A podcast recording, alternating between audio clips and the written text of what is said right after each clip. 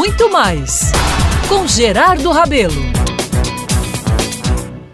Meus amigos, minhas amigas, estou voltando ao passado, literalmente, nesses dias em que resolvi passear num dos bairros mais célebres de João Pessoa. Me vi, amigos, circulando pelas ruas do Miramar, bairro onde nasci e de onde guardo incrivelmente muitas passagens. Digo incrivelmente porque saí de lá ainda pequenino com não mais que oito anos, viu? Mas lembro de tantas coisas, das aventuras pelas vizinhanças e terrenos daquele aprazível local. Nasci, meus amigos, na rua Joaquim Avundano, aquela pequenina ligação entre a Tito Silva e a igreja do Miramar.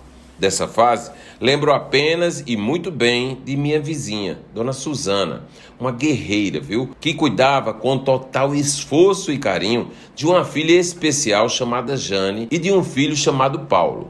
Da Joaquim Avundano, fui morar na Epitácio Pessoa, no mesmo quarteirão, e de lá tenho lembranças da casa, do meu quarto no primeiro andar, que eu achava o máximo, do quintal onde brinquei muito e de todos os vizinhos. Está claro em minha memória os papos que minha mãe tinha do muro com Dona Violeta, a esposa de seu Enaldo Soares, que tinha filha Alicinha da voz de Dona Marta conversando com o marido Jorge Ribeiro Coutinho. Enxergo ainda os filhos Jorginho, Guilherme e Dalila, de quem fiquei amigo. Lembro da super elegante Dona Regina, esposa do deputado Praxedes Pitanga.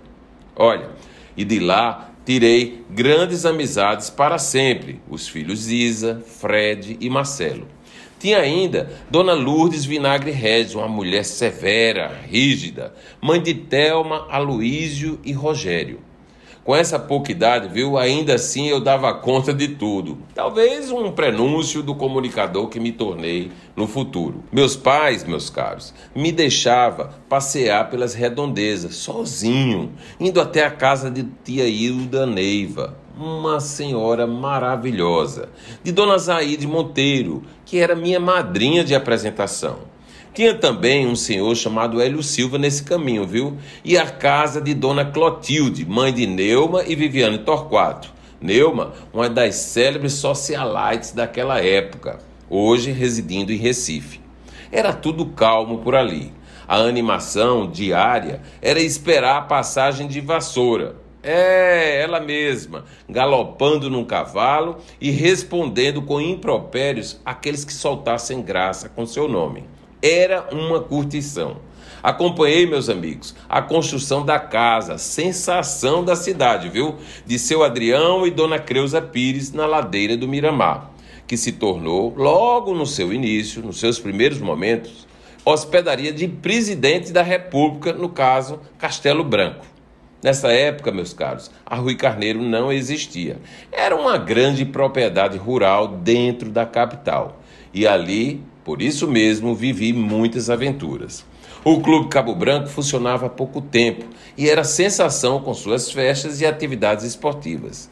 Não esqueço ainda o badalado sino da Igreja do Miramar e as missas dominicais que tinham, incrivelmente novamente, meu irmão mais velho, Neno como coroinha. Já imaginou? Aquela figura brincalhona, encherido, que só pensava em paquerar, fazendo às vezes de anjo no altar?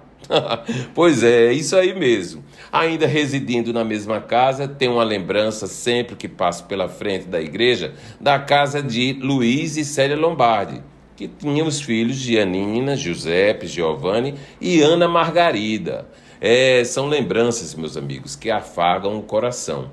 Num tempo de transformações drásticas do cenário urbano, daquela área que agora está tomada por arranha-céus.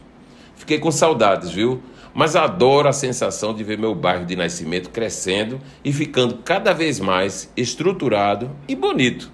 É vida que segue, não é isso? Eu sou Gerardo Rabelo e todos os dias estarei aqui na Band News FM Manaíra contando histórias para você.